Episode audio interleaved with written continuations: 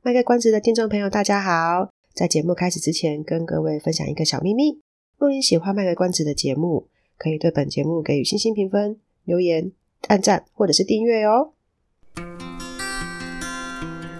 欢迎收听《卖个关子》，来听听智商心理师麦麦今天想跟你卖什么关子，陪你迈过人生关卡。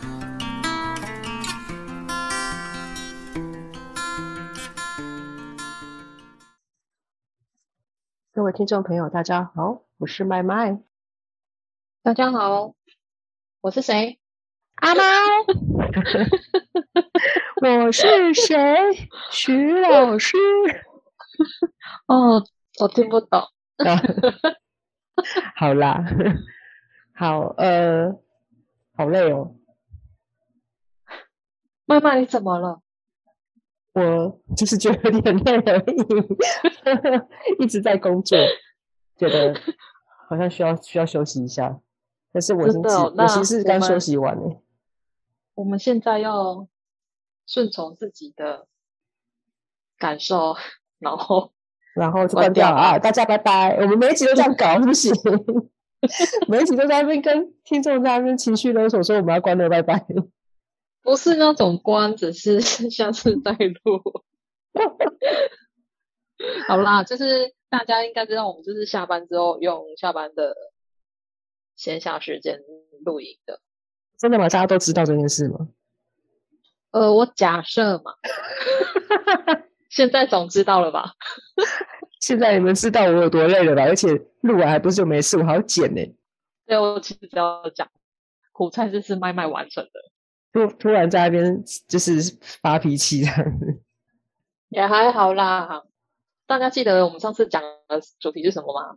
上次哎、欸，其实我也没有确定顺序啊，但是就是 大家记得我们之前讲过一个主题叫做自我觉察吗？记得吧？对呀、啊，应该还不至于都脑雾了吧？嘿，应该不至于啦吼啊。那个上次我们只讲了其中一个觉察嘛，是。什么觉察？好，好像是自己心虚，好像是那个，呃，生生理反应的觉察，对不对？我们上次有讲说，呃，生理反应的觉察，哎，不对，我上次讲说自我觉察可以从四个层面下去 语无伦次。妈妈今天真的蛮累的哦，可是我没喝酒，是怎么回事？哎，有有一次我们讲自我觉察嘛，然后我们有讲说自我觉察可以从四个层面去做。呃，观察嘛，就是可以从四个方向去做，对啊，就是那个生理、想法、感受跟口语反应嘛。那我们上一次、嗯、呃，硬是拖了两集就把那个生理反应给讲完。没错，代表生理反应多重要。对，那因为没办法，因为其实其实其实很多仪器都可以测到生理反应，所以这个其实我觉得应该是最基本的啊。然后在我们要，跟我们平常不会去测啊。啊对啊，你现在可能就是靠自己对身体的那种感觉，对，自自己要自己哎，自己要当自己的仪器去监测自己的身体状态，这样子。嗯，好，所以刚刚有说嘛，四个部分。对，然后在我们录这一集之前，阿猫有问了一个问题，呃，哦、就是你不是问说这四个。觉察有没有顺序？哦，其实我自己是觉得没有特定的顺序啦，就是看每个人自己他比较容易觉察的层面是什么，嗯，或是他有没有特别想要去练习哪一种层面的觉察，嗯，嘿，啊，只是上次我们会讲生理的部分是生理的。的那个真的是相对来讲，这四个里面相对来讲比较好入手的，因为身体是最诚实的。那今天我们要来讲讲，就是我们今天从想法开始，哎，从口语好了，我改变主意，我们从口语开始入手，好不好？哦，你好善变哦，好吧。我双子座啊，不行哦。我我摩羯呢，不要这样子。所以变得你会觉得不不不安，是不是？也没有差，因为讲的人是你。啊，而且我还要克服那个网络的网络的那个困难，我还是要特地讲话的比较慢。好啦，就是在觉察我自己的口语反应，这样也是对我自己有一个练习，也是不错啦。好棒哦，你多说一些。没办法，因为我觉得我讲话的速度太快了，好像要改善一下这一点。但这样子啊？你这这样子啊，好敷衍哦。我完全没那个意思，好吗？所以口语反应呢，顾名思义就是在讲，呃，发生事情的当下，假如我们其实有一些情绪或者是一些感受、一些状态是被唤起的，我实在不晓得那个中文怎么翻，反正它就是那个英文翻过来就叫唤起，就是我们有一些东西是被勾起来的，有些张力是被勾起来的。那我们可能也会表现在我们的口语、口语的表达上。你说的是经验，经验还是那个经验？你是说好好 shock 那个经验，还是 experience 那个经验？experience，我的意思是说，你是说当发生什么事情，然后他可能提取了我们可能过往的一些经验或回忆，然后让我们有说出了什么样的话之类的吗？哦，我没有想到那个 experience 那个经验。而是说，在事情发生的时候，我们的那个会唤起了我们的情绪或是一些反应，哦，会去做一些动作嘛？比如说，呃，被唤起的可能是像上次我们讲是生理反应，我可能就会心跳加快，可能就会觉得我的肠胃一直蠕动。嗯、那有一些人他，他他他可能也同时会感觉到他的一些口语反应是明显的，比如说口急也算吗？口急，对，有可能。嘿，比如说我平常讲话是很快的，嗯，可是可是可能可能当我今天要面对一千个人的观众的那个演讲的时候，我很紧张，嗯，嘿啊，私底下的我可能就是可以跟人家对呛，辩才无碍那样子，可是面对一千个人的时候，嗯，我可能在口语上就会像阿猫刚刚讲，开始口疾，语无伦次，嘿，然后一直讲脏话或什么的。对啊，一直讲脏话，就是开始会一直用错词啊，好，或者是原本背好的稿，原原原本背好的讲稿就会是忘记啊，等等的。哦，吃螺丝啊，或词不达意啊之类的，这是一种口语反应，是不是？对，行。另外一种口音反应呢，就是有可能是那个声音会改变，比如说我的声音会发抖，对。假设我的声音会发抖，因为太紧张了、太害怕了，或是太生气了，然后讲话声音突然发抖，或者是呃，大家应该有被爸爸妈妈骂过的经验吧？或者是这这个真的是 experience 那个经验，应该有被爸爸妈妈或者或是 不是那个哇哦的经验。就就是，比如说，或是老师在骂人的时候，会耶。曾经有一，就是有一些人，他们在骂人的时候，因为他生气嘛，啊，你就会发现他是有点逐步的哦。好，比如说，爸爸妈妈叫你收玩具、收东西，然后我就跟他说好，可是我还是继续玩我的手机，或是继续看我的电视，没理他。嗯，这时候就可能就会先感觉到后面一股寒意，那个声音开始变得有点低沉。就跟你说了要收东西，你是听到了没有？然后，然后就是 你就会感觉到那个 语气突然变得很奇怪，越来越不和善。对，等到爸爸妈妈讲了 N 次之后，他可能就已经不是这么低沉，而可能是破口大骂喽，对，八高八度之类的，好像，嗯，但是听到了没有啊之类的这样，照样哦，对，等等的这样子。哦，那声音哇，其实其实平常的那个妈妈都是很温和，怎么现在在揍兔子？哎，不是，对？平时 蜡笔小新都起来了，是不是？妮妮的妈妈，平时妈妈都很温和，怎么这个时候声音突然高八度，然后讲话速度又很快，这时候就觉得赶快要马上立马立马就开始去把妈妈让你做的事情做完，然后就发现，这时候不是觉察自己，是觉察到妈妈说：“哎，妈妈声音不对了哦。”不是啊，是有时候是这样互相观察嘛。你要先觉察自己，oh. 自己也可以观察别人啊。这个自我觉察有时候很好，好很好用啊。哦，oh. 对啊，oh. oh. 嘿，就是这种口气的变化、语气的变化、mm. 声调的变化。嗯，那还有刚刚阿猫讲的嘛？阿猫刚刚讲说，哎，我忘记你讲什么，天哪，我失忆耶！你不是讲了一句骂骂骂小孩的话是什么？那讲了我的天啊！情绪很情绪性的那种啊，臭米郎哦。啊，对对对对对，哎，臭米郎还好哎，有的有的真的是情绪来说，用词就会突然说啊，说说看啊。嘿，比如说比如说，可能平常很温文儒雅的爸爸啊，可能数学教不会，嗯、不会就是不会啊，没办法啊。啊，但是爸爸可能教数学没耐性，嗯、可能就会骂说：“嗯、你是白痴吗？这一题三加七等于十，你也不会，你是白痴吗？你猪啊你！”哈、哦，可能就会这样子骂。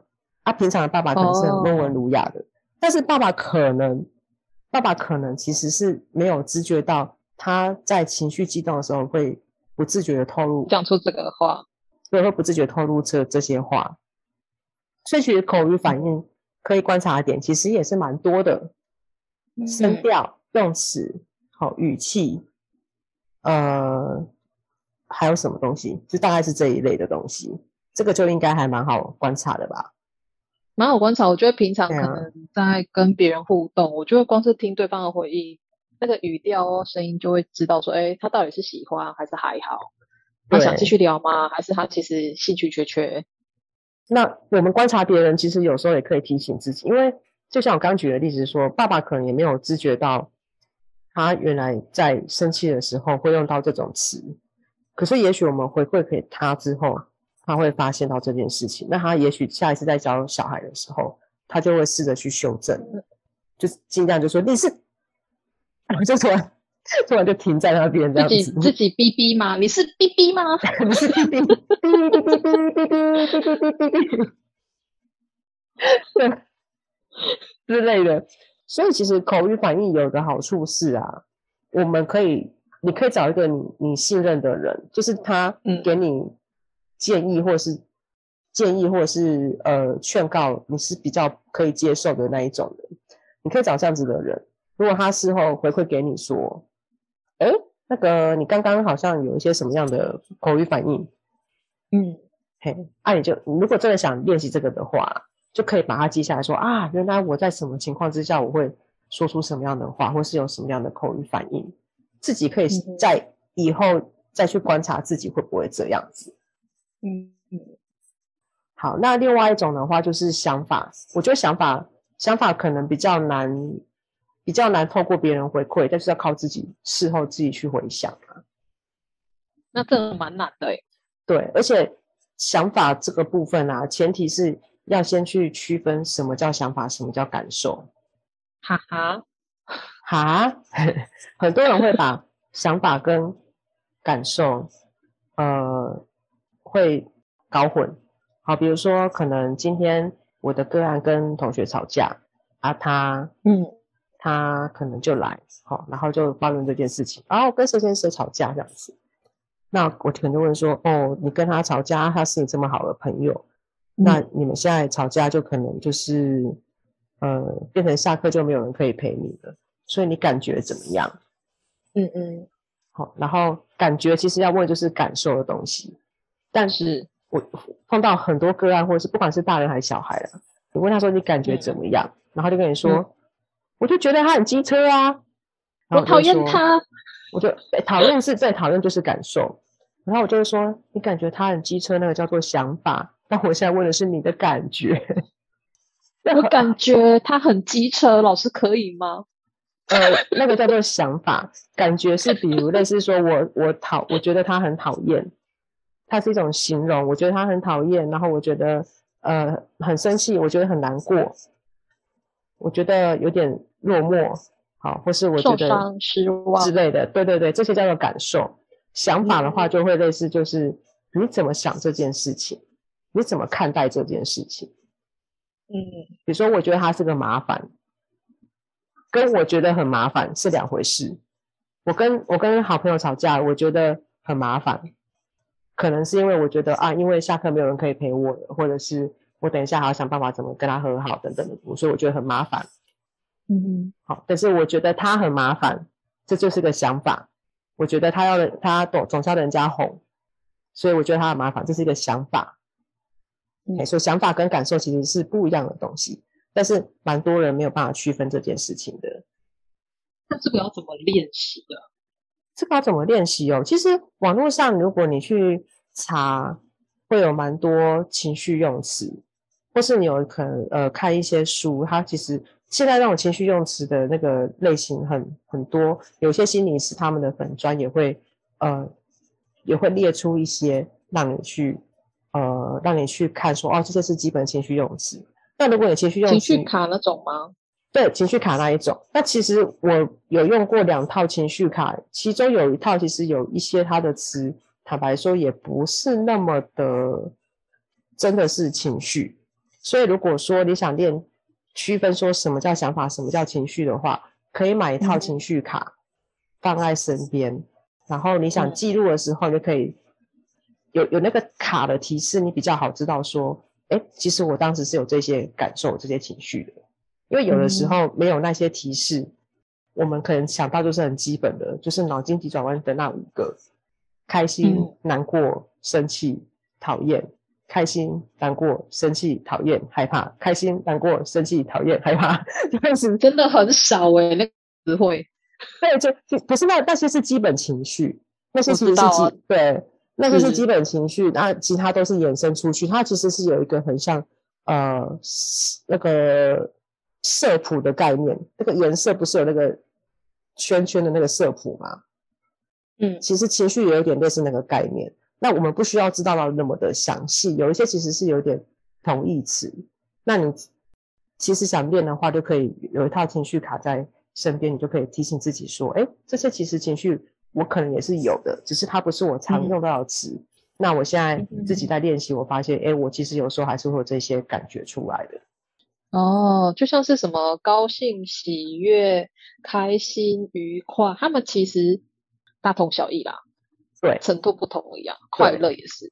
是，所以你也可以自己排，像阿妈讲这点就蛮蛮蛮好的，就是你也可以自己排一个对自己而言的那个情绪的强度，比如说开心、喜悦、嗯、快乐、高兴、兴奋、还，有一些比较新的用词嘛，情绪卡不会放在上面。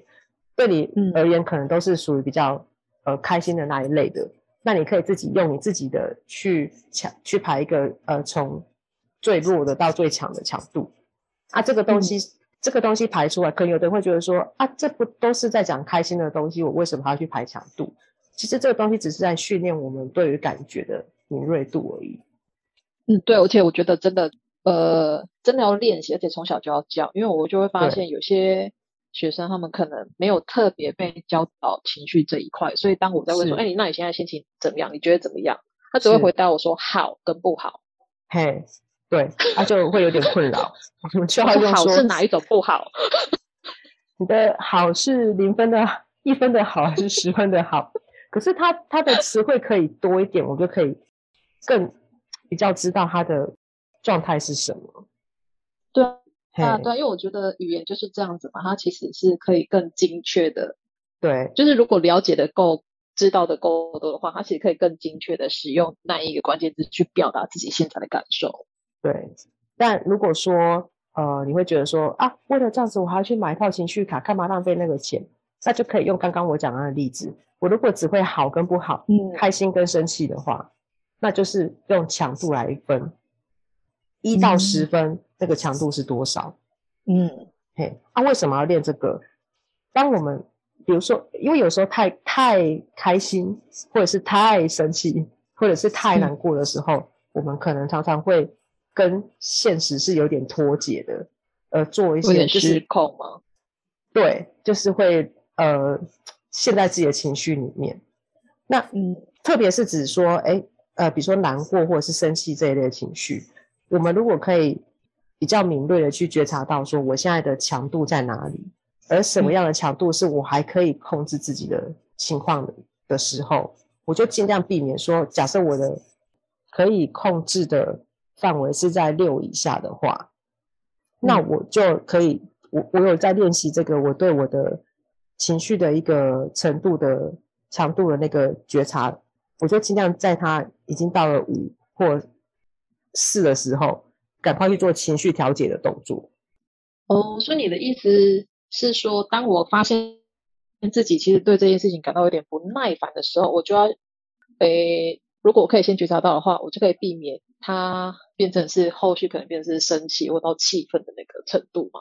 对啊，如果可以的话，因为有有时候就是因为强强度太强了，已经到了七，到了八，到了九，就是俗称的理智线断掉，嗯，就是像爸妈提醒那个状态，赶快收玩具就靠你说，对啊，到最后就是全丢，对啊，直接把玩具砸到脸上，这个有一点嗯疼，所以。情绪，情绪这个东西，如果你觉得很难，我我不想要去认识那么多词汇，哎，好吧，那可能就是这样。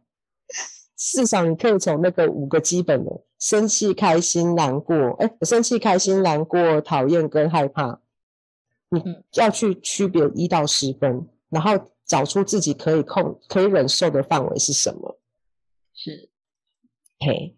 啊，结果我们要讲想法，讲到现在都还没讲想法。想法其实就是刚刚讲完的嘛。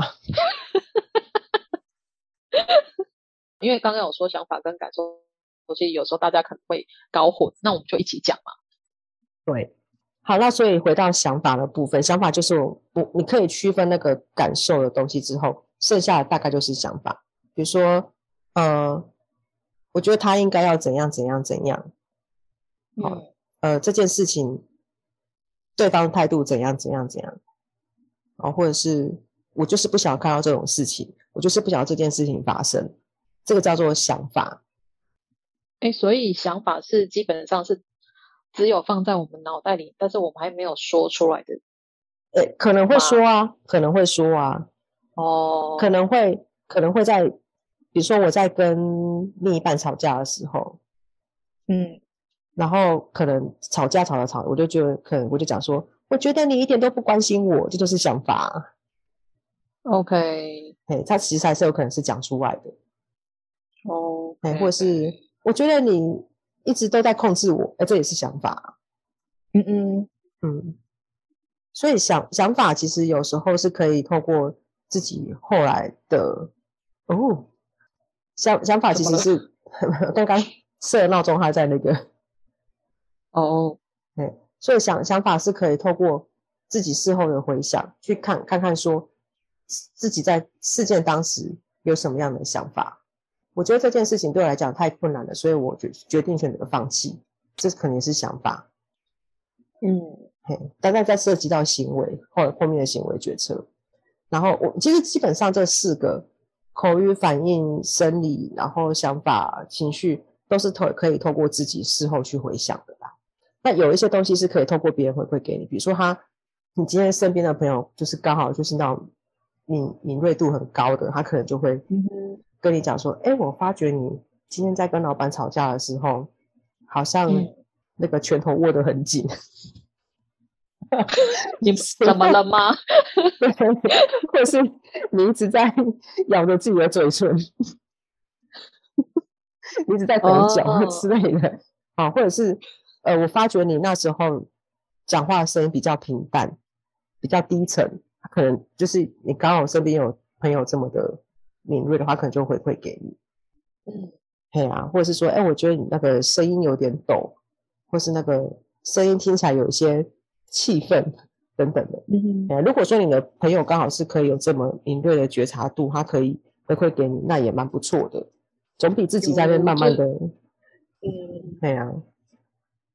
你觉得这样的朋友，就是我可能当下这个过程那个当中，我自己没有多想太多，我就是做要做的事情。嗯、可是，呃，当他身为一个旁观者，他就事后私下问我说：“哎，你那个时候的你，呃，跟以往不太一样、欸，哎，嗯，然后我才会稍微再重新回想说，哎，他这么一说，好像是哎、欸，是啊，所以所以有时候，呃，像。呃，为什么我们说，哎，我们不知道自我觉察吗？为什么要去观察别人？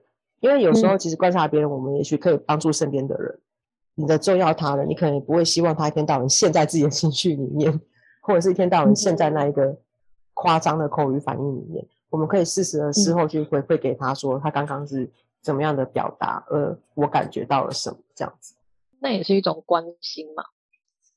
嗯。我我觉得也算是啦，就是假如对方也为了这件事情很困扰的话，我觉得也算是一种关心啊。